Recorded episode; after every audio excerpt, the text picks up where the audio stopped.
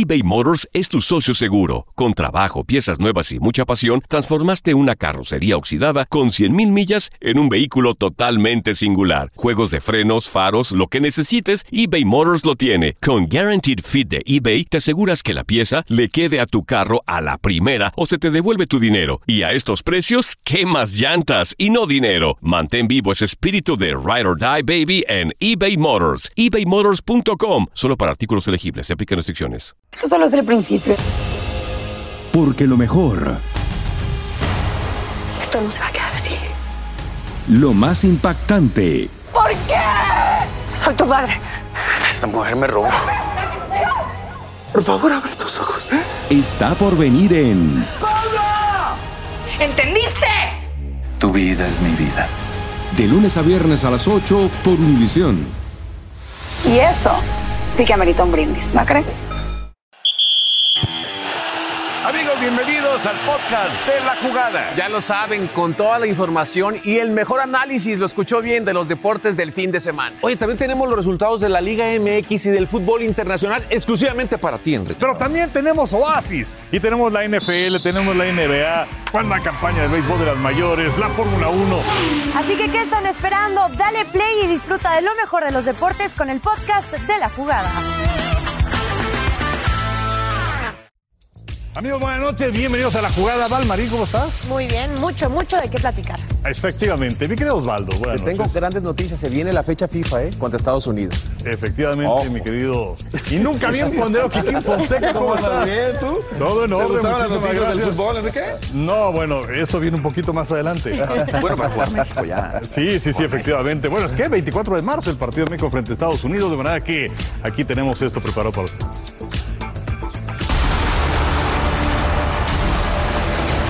Este parece ser un título vacante. Desde hace varios años, la denominación del gigante de la CONCACAF no tiene una respuesta inmediata. ¿México o Estados Unidos? ¿Estados Unidos o México? La rivalidad más importante de la zona sigue creciendo y entre estos dos, la lucha por ser la potencia no tiene un veredicto definitivo. En Copa Oro el tricolor sigue siendo el mandamás. Con 11 títulos en la historia del certamen, México está al frente y le sigue justamente Estados Unidos con 7 campeonatos. Hay que recordar que el último de ellos fue en la edición más reciente en donde los norteamericanos se llevaron el triunfo con el gol de Robinson en tiempo extra.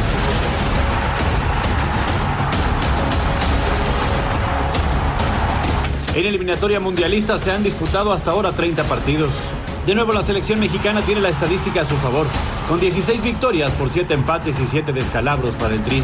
Sin embargo, de nuevo el Team USA se llevó el último duelo entre ellos, disputado en el octagonal final con un marcador de 2 a 0.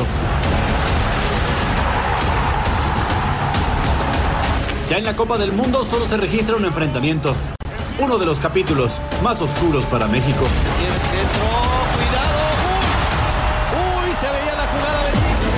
El tricolor es el representativo con más puntos en la suma histórica de la eliminatoria. Es el que tiene más partidos ganados, más goles anotados, más participaciones en mundiales y en el último ranking de la FIFA está en el lugar 12, un puesto arriba de su acérrimo rival. Hoy Estados Unidos y México están empatados en la eliminatoria rumbo a Qatar 2022, con los norteamericanos mejor colocados por la diferencia de goles y el próximo partido podría definirlo todo entre estos dos a nueve meses del Mundial. En números México sigue por encima, peleando el título del gigante del CONCACAF. Sin embargo, Estados Unidos despertó en este siglo para cambiar el rumbo.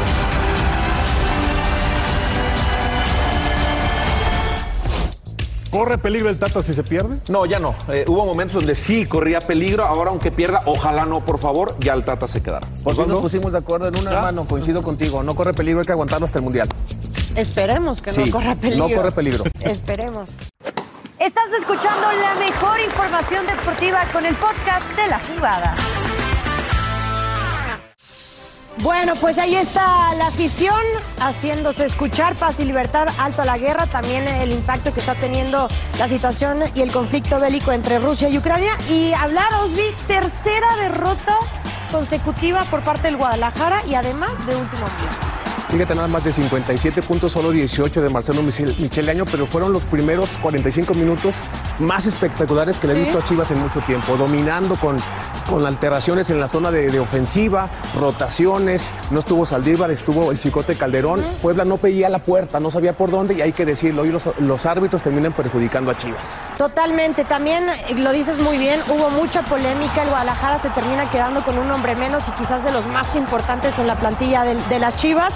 Eh, los primeros dos goles del Guadalajara, hay que decirlo, golazos. No, magistrales, inteligentemente formados desde atrás, pero después vienen las distracciones. El segundo tiempo, no sé cómo se desconectaron, les apagaron la luz. Olivas quiere salir como policía de crucero, levanta la mano, deja a- al Vasco, Aristegueita, solo frente a Gudiño y lo fusila, me queda. Vale, estos errores son inadmisibles en un equipo grande como Chivas. Que desgraciadamente Osby, eh, semana tras semana, jornada tras, tras jornada, sigue siendo una constante. Los errores defensivos del Guadalajara no logran cerrar los partidos y teniendo a un Puebla que está teniendo una temporada espectacular, ojo, consecuencia ya de temporadas pasadas eh, estando haciendo muy bien las cosas con Arcamón y saben cerrar el partido. Ahora, si esta jugada no es falta, no sé cuál. Van y la revisan y aún así se mantienen en que no.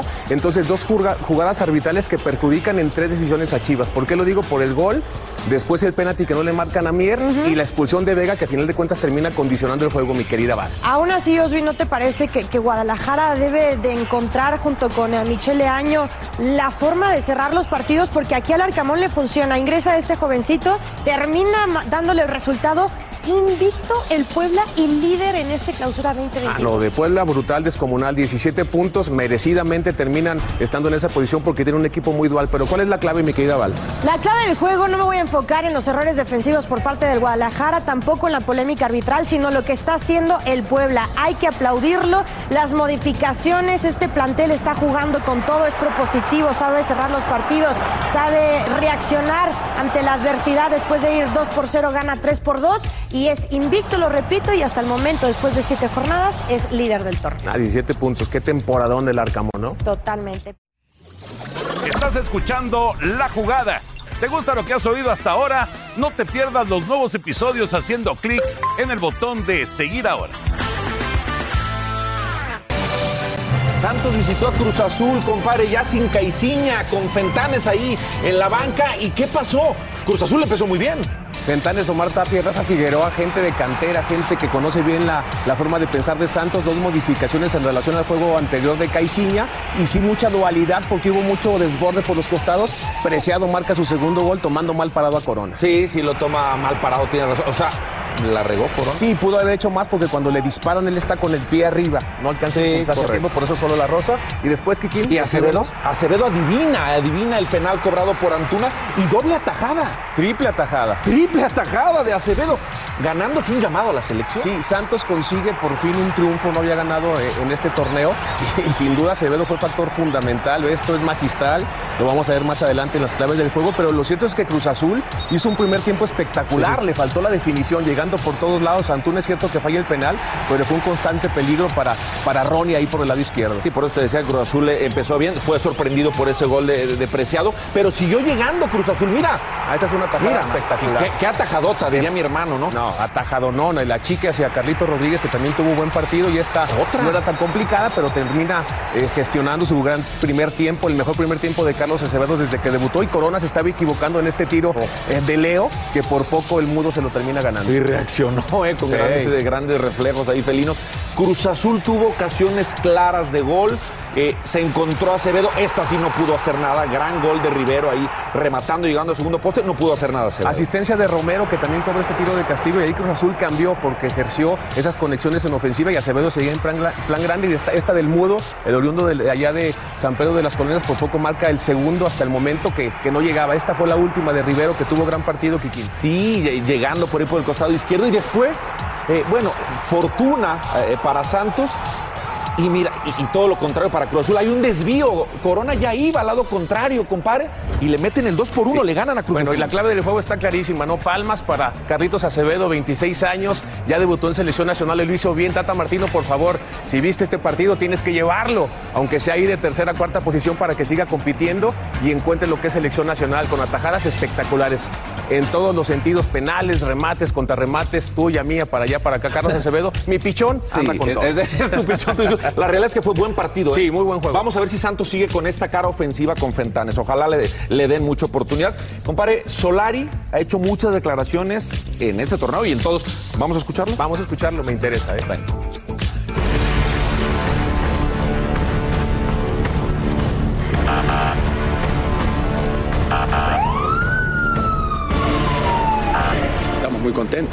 El equipo hizo un gran partido y es una noche redonda. Desde, el principio, desde que pitó el árbitro hasta el final, en todas las facetas del juego hemos estado muy, muy, serios y muy sólidos y lo hemos hecho muy bien.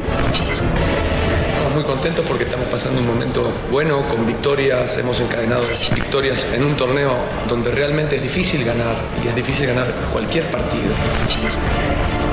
Tenemos una gran satisfacción de, de ver recompensado el esfuerzo. Este grupo de jugadores ha hecho el esfuerzo de ver recompensado. Es un grupo de jugadores muy, muy unidos, compenetrados que, y, y, que se esfuerza, ¿no? Se esfuerza en grupo y se esfuerza a nivel individual.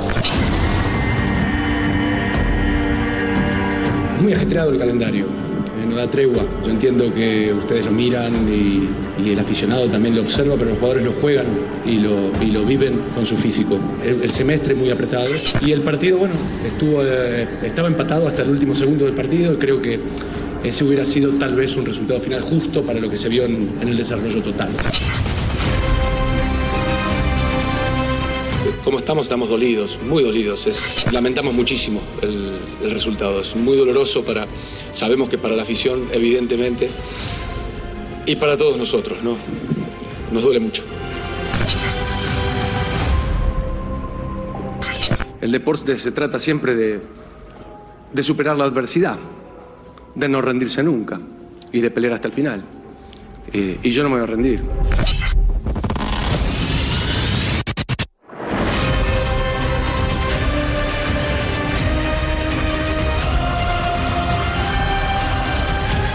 Años en el fútbol, conozco este tipo de situaciones y la manera de salir adelante es primero compitiendo y después ganando.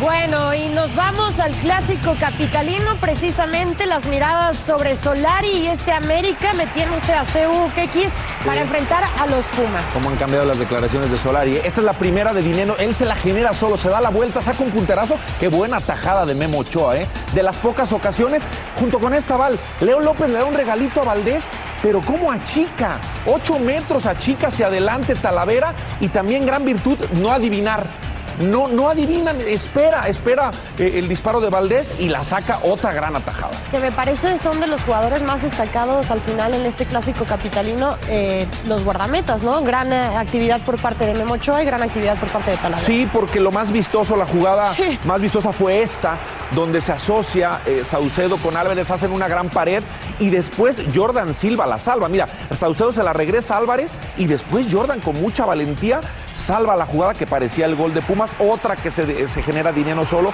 pasa a un costado, muy poquitas ocasiones eh, de gol. Dinero teniendo claro, entre semana lo dijo, que quería retomar el gol eh, y en esta ocasión lo intentó, al final no pudo ser efectivo, el marcador termina 0 por 0. ¿Te gustó el tema de las modificaciones, de cómo se fue desarrollando el partido Kikín? El América termina haciendo no. nada más dos modificaciones en su plantel y ni así logró conseguir el resultado. Eh, Solari tiene mucha presión y lo que quería era no perder este partido. Eh, se tardó muchísimo las modificaciones, muchísimo. hasta el minuto 80. Y solo eh, dos. Pone a Roger y después Sendejas. Y Sendejas. Cinco minutos, tiempo de compensación. El que intentó más fue Lilini. Correcto. Hizo bastantes movimientos y bastantes movimientos ofensivos. Corozo, Diogo, intentó, pero la verdad, este clásico, para mí el de más pasión del fútbol mexicano, quedó a deber, Val. Y, y, bastante. Bastante. Me quedé corto, ¿verdad? Un poquito, sí. Sí, fue, quedó a deber. Porque... Y no solo, por el, no solo por el resultado, que no hubo goles como tal, sino por el desarrollo, el del desarrollo. partido. La verdad es que estuvo bastante. Hay, hay, hay cero ceros que son muy buenos, tienes toda Correcto. la razón. Ahora fue eh, de muchas imprecisiones, ¿no? Uh -huh. No ligaban eh, cinco o seis pases donde ya perdían la pelota. Esto es de, las, de Reyes, de lo más claro que tuvo el América, ya con un hombre de más. Y la clave del juego, por eso es, eh, Val, el miedo a perder que tuvieron eh, sí. los dos equipos. Ninguno arriesgó, Val. Muchas imprecisiones, nunca quedaron descobijados. La más peligrosa del América fue un regalo de Leo López. La mejor jugada ya la vimos, la de Saucedo con Álvarez. Los equipos amarrados, los equipos sin ir al frente, eh, no se descobijaron nunca atrás. Entiendo la situación de Solari. No quería perder salvó, creo, salva, saca el partido adelante con el 0-0. Y Lilini creo que pudo hacer un poquito más. Hubo más miedo a perder que ganas de sacar el Totalmente, resultado en este clásico capitalino. eBay Motors es tu socio seguro. Con trabajo, piezas nuevas y mucha pasión, transformaste una carrocería oxidada con 100.000 millas en un vehículo totalmente singular. Juegos de frenos, faros, lo que necesites, eBay Motors lo tiene. Con Guaranteed Fit de eBay, te aseguras que la pieza le quede a tu carro a la primera o se te devuelve tu dinero. Y a estos precios, ¿qué más llantas y no dinero? Mantén vivo ese espíritu de Ride or Die Baby en eBay Motors. ebaymotors.com. Solo para artículos elegibles. Se aplican restricciones. Familia querida de Univisión, aquí Lucero para decirles que no se pueden perder el gallo de oro. Lunes a viernes a las 9 por Univisión. Aquí estamos ya de regreso en el podcast de la jugada. Monterrey Atlético de San Luis, después de este partido, un hombre importante como lo es el Vasco Aguirre, termina fuera. ¿Cómo fallas eso? No, la desconfianza que tiene el equipo de Rayados es brutal, es descomunal. Desde el Mundial de Clubes, en donde no encontró un buen funcionamiento, terminando dando ventajas en zona defensiva con contragolpes que lo, que lo terminan dificultando en todos sus partidos, cosa que aprovechan muy bien los rivales. Andrada no sabe si aguantar, si no aguantar, se vence y lo terminan venciendo en la primera. El que perdona pierde. Monterrey los primeros minutos generó dos o tres ocasiones claras, como vimos la de Funes Mori. Después en un contragolpe vimos el gol de Murillo. Y desde ahí San Luis se tira atrás a defender. Y Monterrey se va de a poco quedando sin argumentos, sin ideas ofensivos. Bueno, terminó sin generar y casi le clavan en esta la segunda. ¿Qué, qué atajador? No, atajadón de Andrade es de las mejores de la jornada junto con las de Carlos Acevedo, de nada más de dónde la saca, haciendo una gran reacción. Lo cierto es que el equipo de Rayados se ha exhibido en zona defensiva. Héctor Moreno tampoco encuentra un gran nivel desde que regresó a México y la que tuvo Fundes Mori le saca bastante bien Marcelo Barovero con su la ley del ex, ¿no? Una gran atajada en los últimos minutos terminan condicionando eh, este contragolpe, mi querida Val, que sepulta las aspiraciones de Rayados, ¿no? Queda claro, ahí está la anotación de Abel Hernández, que la presión hacia el delantero siempre va a ser el gol, pero es una realidad que Funes Mori, por más No que anda. lo intenta, no anda en su momento. No está pasando por confianza. Qué buen jugador es Berterame, ¿eh? Los- las dos asistencias. La clave, esta de Funes Mori es clarísima, clarísima. Tampoco el Vasco puede entrar y meter los goles, ¿no? Generaron tres ocasiones, pero esta falla. Pues hubiera cambiado el partido. Si metes un gol, el San Luis tendría que ir a atacarte y allá, pues le hacen cuatro, seguramente Monterrey, ¿no? Tres ocasiones no la metieron, quiquinazos, ahí vimos el de Funes Mori, y después en los contragolpes la defensa perdida, ¿no? Y con esto, un técnico más cesado en este clausura 2022. Así es el comunicado. Informamos que Javier Aguirre deja la dirección técnica del equipo de Rayados a partir de este sábado 26 de febrero. Se encuentran en la parte baja de la tabla junto con Santos y las Águilas del América. Así que ahí está el comunicado más claro imposible. La verdad es que me parece que hubo mucha expectativa con la llegada del Vasco Aguirre y al final no logró pues empatar eh, para lo que lo trajeron y hacer las cosas bien porque tiene un gran plantel. Gran Rayados. plantel, pero en muy mal nivel muchos jugadores. Sí. ¿Dónde está Pizarro? ¿Dónde está Jansen? ¿Dónde está Funes Mori, caray? O sea, el equipo no está tan fluido en ese sentido táctico. De repente ideas no tan claras. eh, Ponchito también ha desaparecido después de que fue a selección. En fin, cinco puntos y lugar decimosexto es muy poco Y hay otras Rayados. cosas, ¿eh? papelón en el Mundial de Clubes y también declaraciones del Vasco que no gustaron. No se ayudó. Eh, allá declaró que no, es lo que siempre viene a decir Monterrey. Una vez dijo que no tenían plantel. O sea, todo, todo se fue juntando y los malos eh, resultados termina saliendo, Javier. Bueno, más adelante le estaremos diciendo qué sucede con Tigres y con el actual campeón del fútbol mexicano. Estás escuchando la mejor información deportiva con el podcast de la jugada. Gracias, Henry. Bueno, vámonos con a Bravos ante Tigres. El frente a frente del eh, Tuca Ferretti ante su ex equipo con Miguel Herrera ya al frente. Pues empezamos a hablar francés, ¿no? La gran explosión francesa que hubo por parte de Tigres. Merci beaucoup, mi querido Quiquino. Tubán aparece y está tomando confianza en este equipo de Miguel Herrera. Un gol y una asistencia. Le manda un centro de zurda. Su perfil natural, André Pierre Guignac, que esta no las perdona nunca. Sí, no las perdona. Gran goleador eh, Guiñac. Y el Piojo está haciendo gran trabajo con Florian, ¿eh? Le está, lo está llenando de confianza, está ya siendo importante para su equipo. El primer tiempo Tigres fue una planadora. Muy superior el plantel de Tigres, los jugadores de Tigres. Mira nada más esta Pero- tijera de Guiñac. Pero también no pueden eh, excederse en confianza. Eh, me parece que el piojo ahí falla un poco para el segundo tiempo, exceden en confianza, se relajan, hay una expulsión también de, de Bigón y se le estaban acercando. Sí, y los porteros colaboran en un gol cada uno en contra. ¿eh? Primero Hugo González se equivoca en una salida y también Nahuel aquí queda en la mitad. Ve nada más cómo termina desproporcionado en su posición y en su posición y termina abriendo el arco, ¿no? Sí, sí, sí. Tienes razón. Fernando Arce acorta la distancia para el equipo de Bravos, después Alejandro Arribas hace lo propio. Les faltó tiempo, ¿eh? porque después eh, Bravos se fue encima en la recta final del partido. Y ojo nada más con Tigres de que puedan cerrar los partidos, que precisamente para mí es la clave del juego, porque Tigres no es una duda que el torneo pasado se le fueron varios puntos porque al final le sacaba el partido del equipo rival.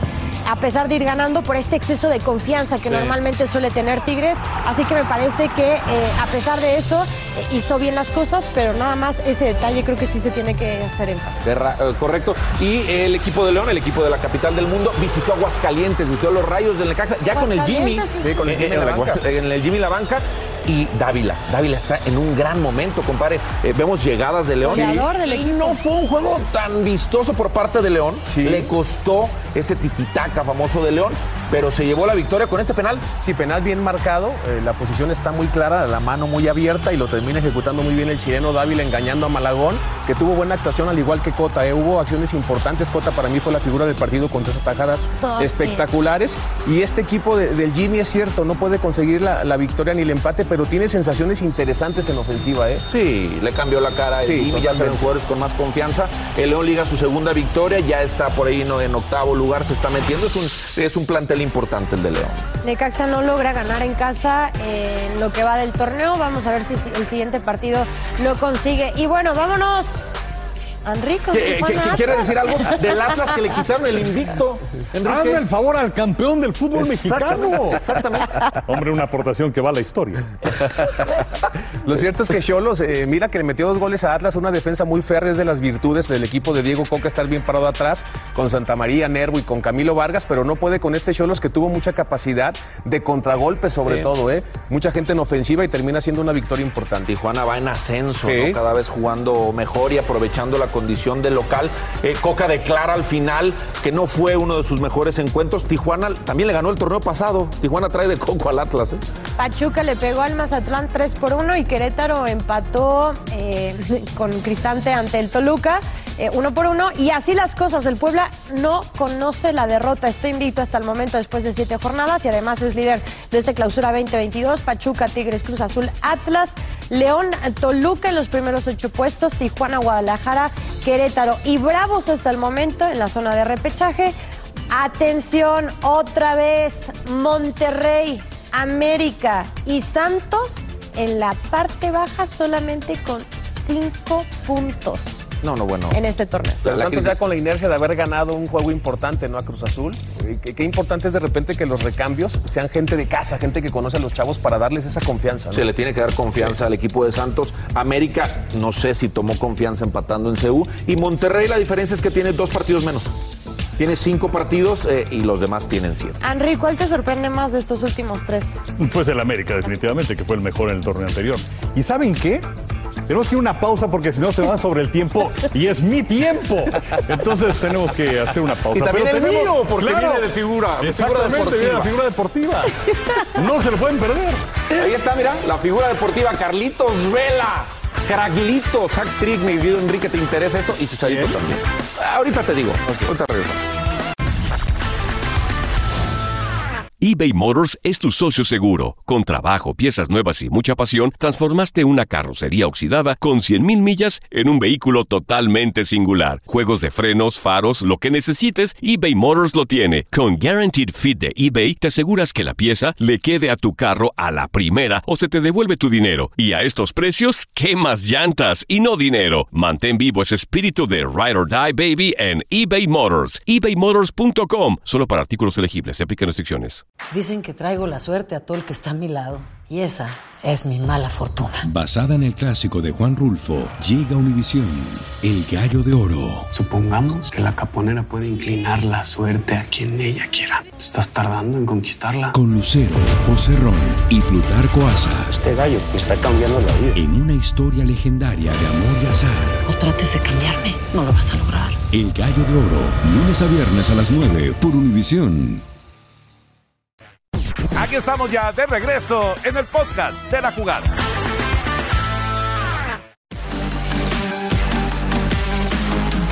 Después del receso por fecha FIFA, regresó la actividad de la Liga Femenil MX en la jornada 8.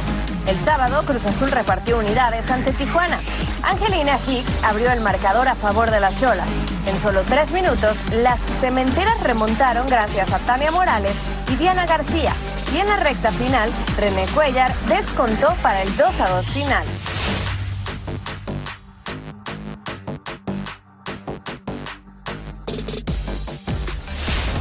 Puebla se llevó tres puntos ante Pumas. Antes de los cinco minutos, Dulce Martínez marcó el primero para la franja. Verónica Martins aumentó la ventaja y por parte de las felinas, Stephanie Ribeiro hizo el gol del orgullo. Marcador final 2 a 1. Empate sin goles en la visita de Chivas a Atlético San Luis. Toluca ganó por la mínima a Juárez con solitaria anotación de Destiny Durón. La jornada termina este lunes. Santos se mide a Querétaro, América recibe a Mazatlán, Necaxa hace lo propio ante León, Tigres visita a Pachuca y las campeonas Monterrey esperan por el Atlas.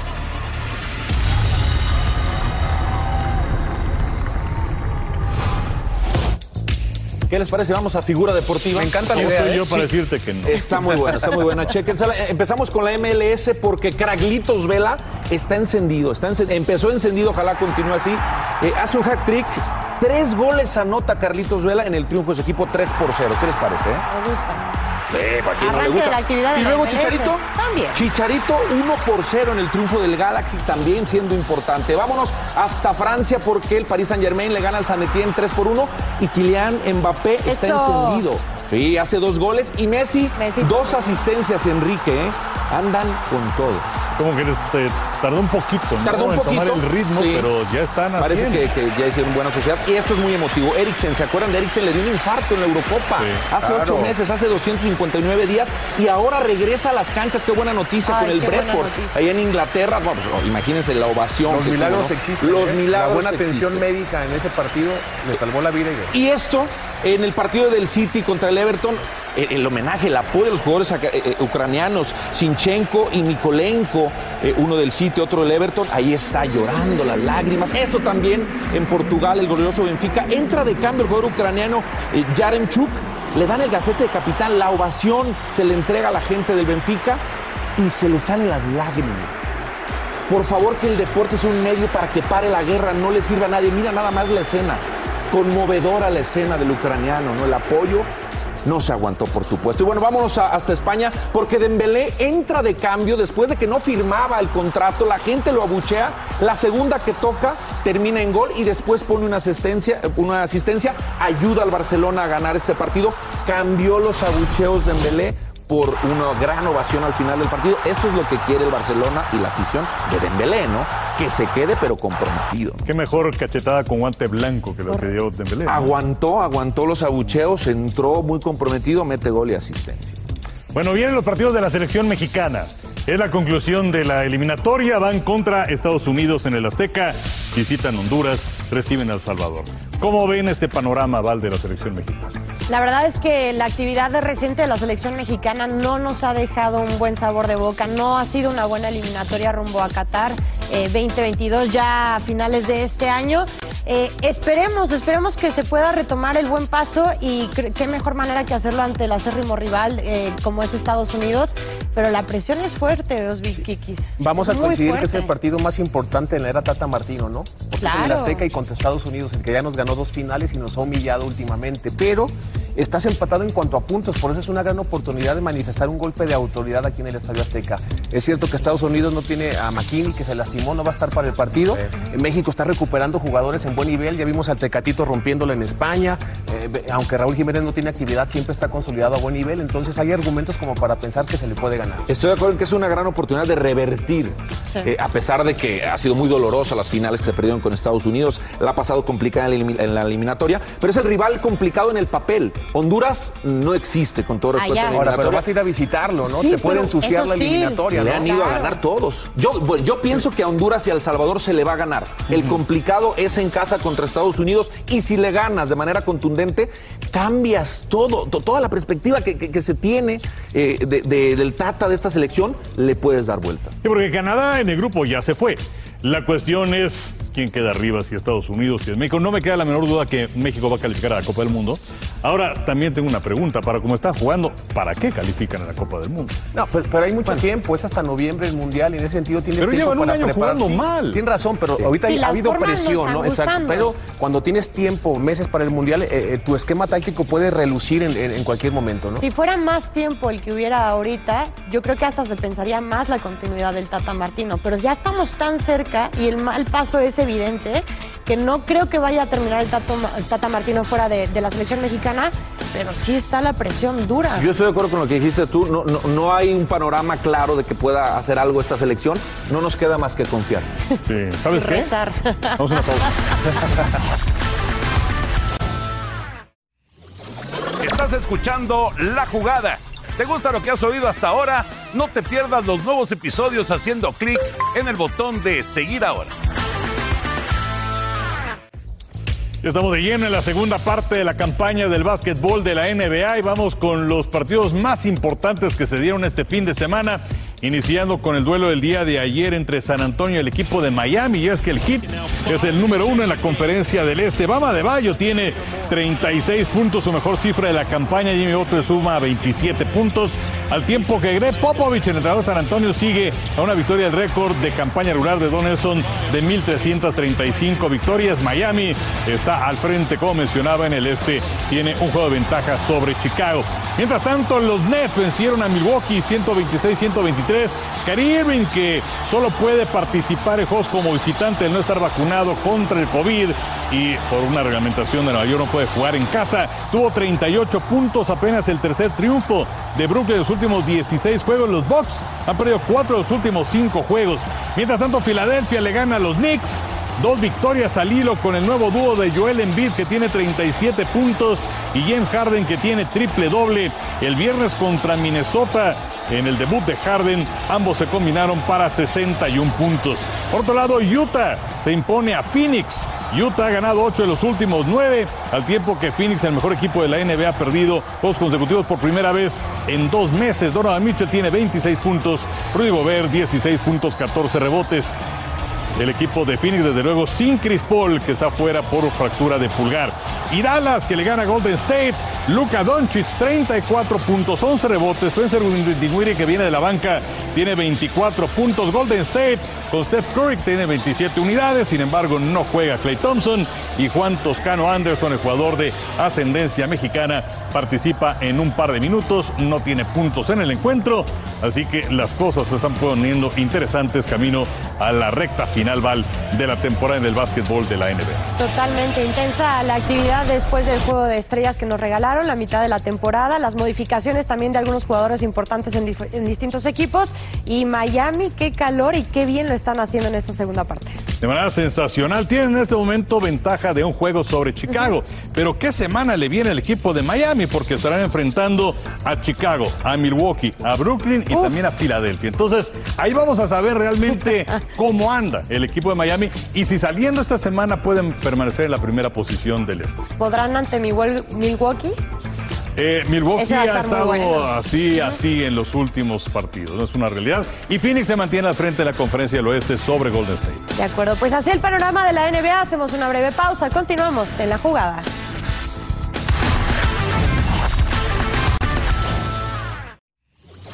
Estás escuchando La Jugada. ¿Te gusta lo que has oído hasta ahora? No te pierdas los nuevos episodios haciendo clic en el botón de seguir ahora. Regreso a la jugada y vamos al top sin fútbol. Y vamos a iniciar con el español Rafael Nadal, quien gana por cuarta ocasión el abierto mexicano de tenis en Acapulco al imponerse a británico Cameron Norrie en dos sets. En semifinales Nadal superó al nuevo número uno del mundo, Daniel Medvedev. Es el tercer título en el año para el tenista español. El regiomontano Patricio Ward finalizó en la posición 12 en la primera carrera de la temporada de la Serie Indy en las calles de San Petersburgo, Florida, tras iniciar en el puesto 16. El neozelandés Scott McLaughlin gana su primera carrera en el serial por delante del español Alex Palou, campeón del año pasado. Camino Mundial de Básquetbol del año próximo, la selección mexicana de básquetbol cayó frente a Estados Unidos en Washington, destacando 14 puntos del siete veces llamado Juego de Estrellas Joe Johnson. Ambos equipos tienen marca de tres ganados, uno perdido y están en posición para avanzar a la última fase eliminatoria. El sindicato de jugadores y el béisbol de grandes ligas tuvo cuatro sesiones de negociaciones este domingo.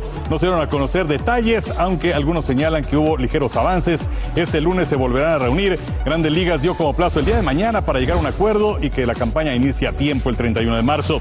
En respuesta a la invasión rusa a Ucrania, una serie de organismos a nivel mundial del deporte han establecido sanciones en contra de Rusia. Sin embargo, la FIFA, fiel a su costumbre, Timurata también, ha señalado que permitirían que Rusia pueda participar en la calificación que tienen rumbo al Mundial de Qatar, donde tendrían que enfrentar a Polonia en primera instancia y posteriormente, si ganan al ganador de Suecia, la República Checa, pero con otro nombre. Es verdaderamente ridículo lo que está haciendo la FIFA, como siempre. Y bueno, por lo pronto, sus rivales en esta calificación han dicho, nosotros contra ellos no vamos a jugar. Una pausa, Refa.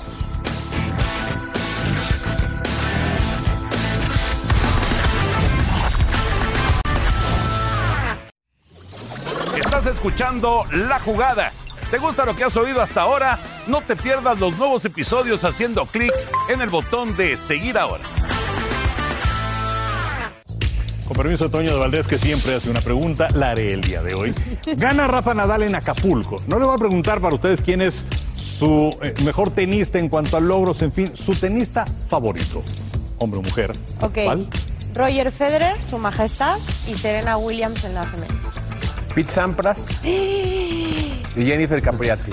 Ay, te lo gané. No, yo me voy a quedar con Federer.